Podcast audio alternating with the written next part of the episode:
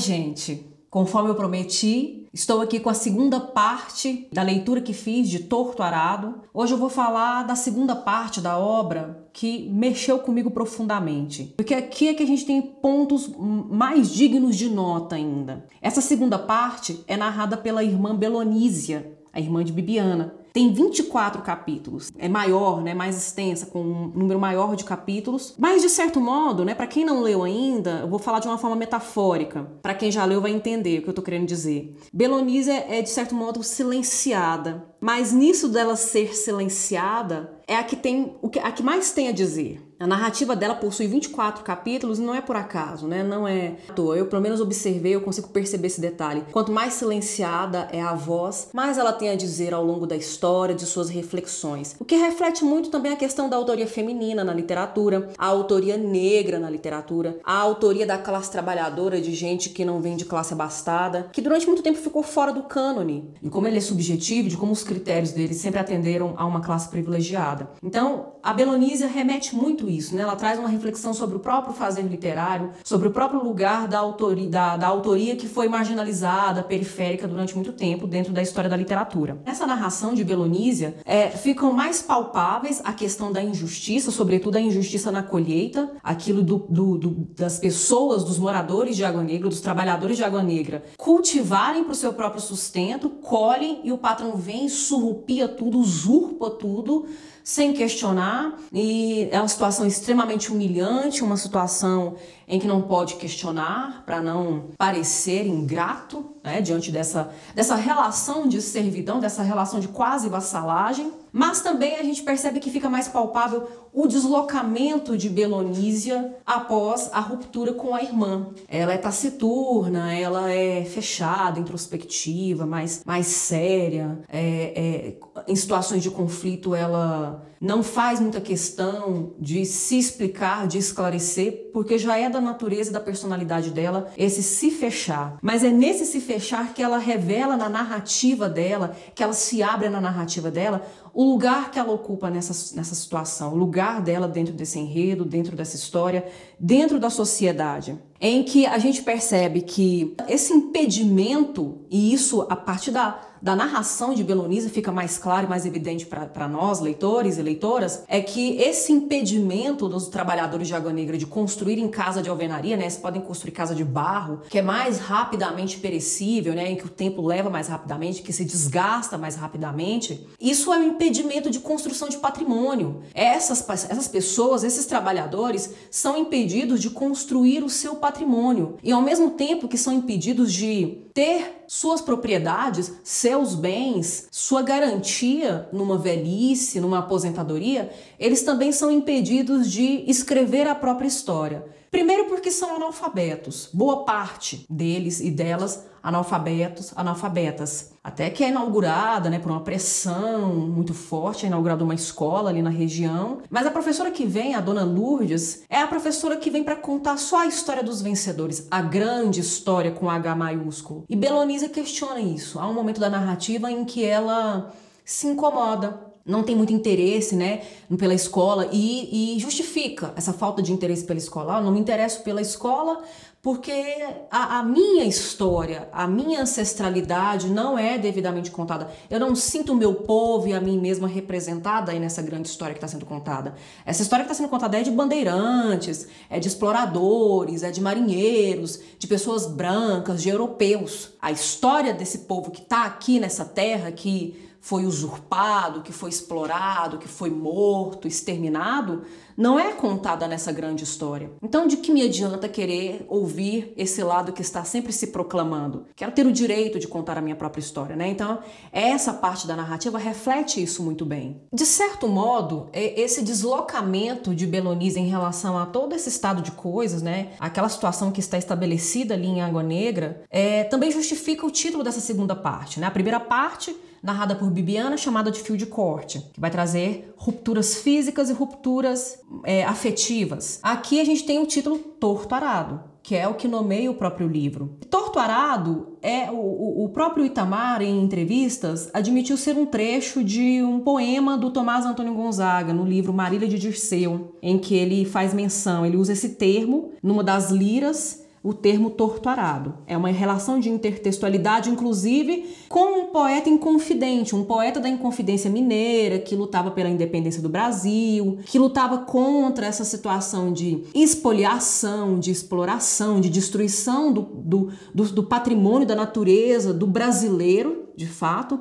Então, é um poeta, é uma poesia de resistência Obviamente, então a gente tem uma relação de intertextualidade aí por uma questão temática, por uma questão mesmo de abordagem desse tema, mas também numa leitura que eu fiz, eu, eu percebo o torturado, o próprio lugar da Belonísia, que é essa mulher que tem que se casar depois, se submete a uma relação patriarcal, uma relação misógina, opressiva, violenta, mas do jeito dela, né, de um jeito que é torto, de um jeito que é meio deslocado dentro daquela configuração, dentro daquele padrão estabelecido, ela consegue fazer o seu próprio arado, ela consegue arar a sua terra, ela consegue ter a sua relação com a terra, que é muito particular, que é muito íntima que é própria dela mesma. É muito interessante a feminilidade estar em contato, a mulher estar em contato com a terra, né? A mulher que ara, que cultiva, que colhe, é, que está independente da figura masculina. E é nessa força, nesse lugar, inclusive, até deslocado, desajustado de, de Belonisa, que a gente percebe também uma outra coisa importante, que é a questão da sororidade, o se irmanar a outras mulheres, independentemente do grau de parentesco, do grau de afinidade, de conhecer ou não a mulher, de, de ter amizade ou não com a determinada mulher, mas de saber se colocar no lugar da outra e entender que muitas vezes, em algumas lutas contra o patriarcado, nós mulheres precisamos nos unir, nós precisamos nos juntar, porque uma sozinha muitas vezes não consegue fazer as devidas denúncias, ao passo que quando junta um número maior, a resistência se fortalece. Isso inclusive aponta para uma das áreas que eu tenho lido, que eu tenho estudado, que é a questão do feminismo decolonial, né? Alguns chamam de feminismo decolonial. Não vou entrar nesse pormenor aqui. Ou feminismo interseccional, ou feminismo negro, que contempla três pontos importantes, três recortes importantes: a questão do gênero, a questão da raça e a questão social, a questão de classe social. E nesse sentido, Belonísia atua eticamente, ideologicamente, pela lógica desse feminismo que considera a luta das mulheres na sociedade patriarcal, mas as particularidades de cada uma dessas mulheres. Porque as, todas as mulheres não são iguais. Então o feminismo não vai contemplar igualmente todas as mulheres. É preciso pensar a diversidade da luta de cada uma dessas mulheres. A luta da mulher branca é diferente da luta da mulher negra. A, a luta da mulher negra é diferente da luta da mulher indígena. A luta da mulher burguesa é diferente da luta da mulher trabalhadora. A atuação de Belonísia, o enfrentamento que ela faz do patriarcado, e o modo como ela se irmana pela, pela sororidade a outra, outra mulher ou outras mulheres dentro do enredo, apontam para essa consideração de, mesmo na diferença, na particularidade, tentar achar um lugar que coloca essas mulheres mais fortes e unidas na luta contra esses vários tipos de opressão que cada uma delas sofre. Outro ponto importante de Torto Arado é a questão do tempo. O, o momento em que essa obra se passa não é esclarecido, não é dado explicitamente para o leitor, para a leitora. A gente não tem um ano definido.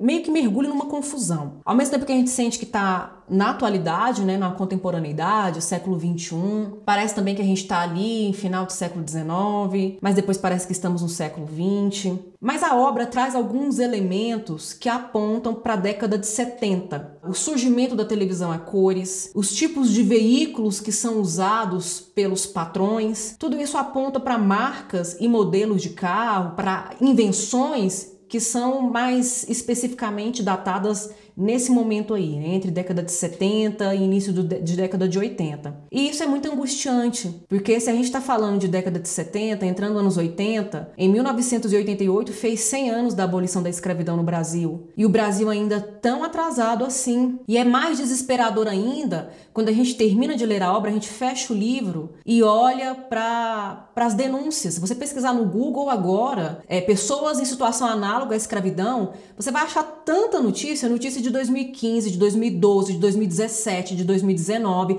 de 2021 agora. O caso da Madalena Gurdiano, que eu mencionei na primeira parte desse vídeo, é só um caso que veio à tona, que explodiu, que teve grande visibilidade na grande mídia e por isso mexeu com a gente tão mais profundamente. Mas a Madeleine Gordiano não é a única pessoa. Existem pessoas na cidade grande, inclusive. Não precisa ser no Brasil profundo, como diz o Itamar Vieira Júnior. Não precisa ser no silêncio de uma casa, de um ambiente doméstico. Mas em grandes lojas, né? Lojas de, de departamento, em shopping. Algumas já foram denunciadas para o Ministério do Trabalho por tratar seus trabalhadores com uma situação análoga à escravidão, de obrigar a fazer hora extra, de não dar oportunidade de fazer banco de horas, de descanso, de, de tempo para as necessidades básicas, né? O trabalho meio que está mecanizando, automatizando o ser humano e, e tirando toda a humanidade das pessoas de uma maneira geral. Então, todas essas questões, é, quando a gente pensa que a obra está contextualizada, é uma obra de ficção, que tá, mas que buscou na realidade, né, a arte imitando a vida e no final das contas a vida imitando a arte também. Buscou na realidade, na situação de trabalhadores no interior do Nordeste, numa pesquisa de campo do Itamar, a, é, é, isso tudo foi fonte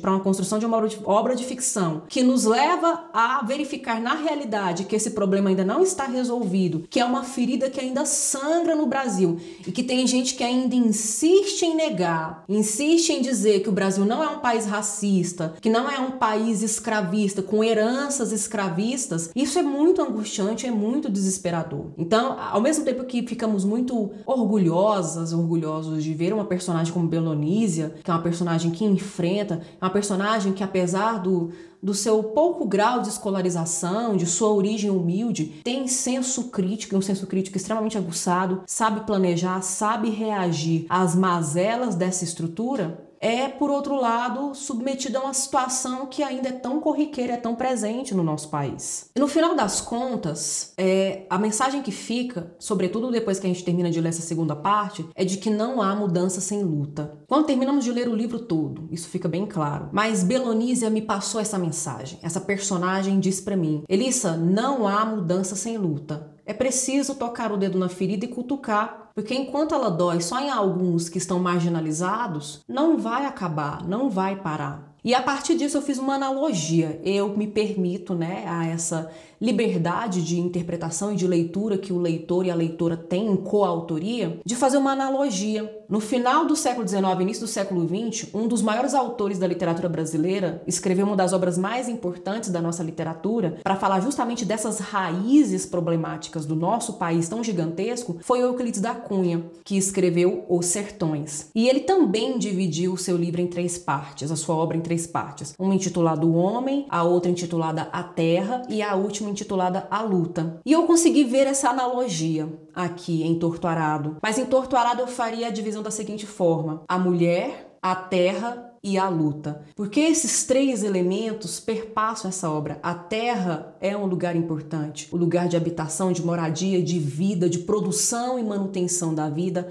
A luta como algo fundamental para a sobrevivência e para a manutenção da terra como um espaço digno, como um espaço legítimo desse homem, mas principalmente dessa mulher, dessas mulheres que narram essa história, dessas que, que são porta-voz desse estado de coisas que a gente precisa acabar, que a gente precisa desconstruir. E aí eu aproveito mais uma vez essa parte para enaltecer a personagem Belonísia, que é força, é potência, é luta, é resistência, é revolução, é sororidade, é desconfiada, ela critica, ela denuncia o paternalismo. O que é o paternalismo? É o patriarcado, é a opressão disfarçadas de bons moços, de boas moças. É o paternalismo é, é esse essa falsa proteção, é esse te dou espaço para você morar e você trabalha para mim de graça. Né? Eu não te ofereço condições mínimas e você deve para mim o resto da sua vida porque você mora na minha terra. É, no final das contas, a terra nem é desse proprietário que está dizendo isso, porque ele que usurpou, ele que invadiu esse espaço ou recebeu de uma herança, de uma divisão que foi injusta, porque foi resultado de uma invasão, de uma exploração. E a Belonísia percebe isso, né? Ela, ela,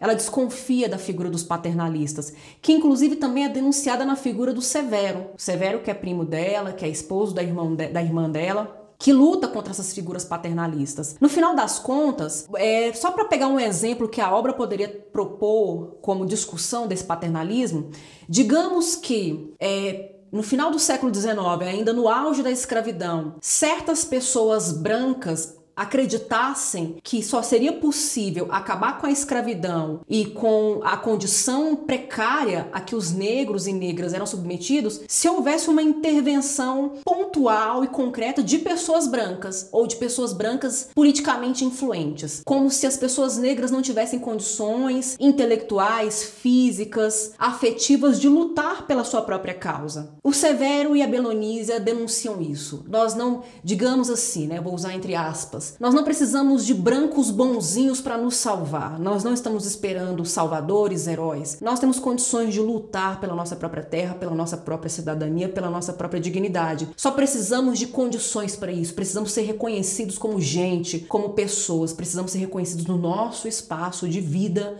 de existência. Bem, eu espero que vocês tenham gostado dessa segunda parte de Torturado. Se ainda não viu a primeira, eu vou deixar o card aqui para você assistir a primeira parte. Se ainda não está inscrito, inscrita no canal, inscreva-se. Ative o sininho para receber notificação, porque a terceira parte vem aí e você vai receber em primeira mão a notificação quando ela subir. Eu vou ficando por aqui, eu agradeço a atenção, até a próxima.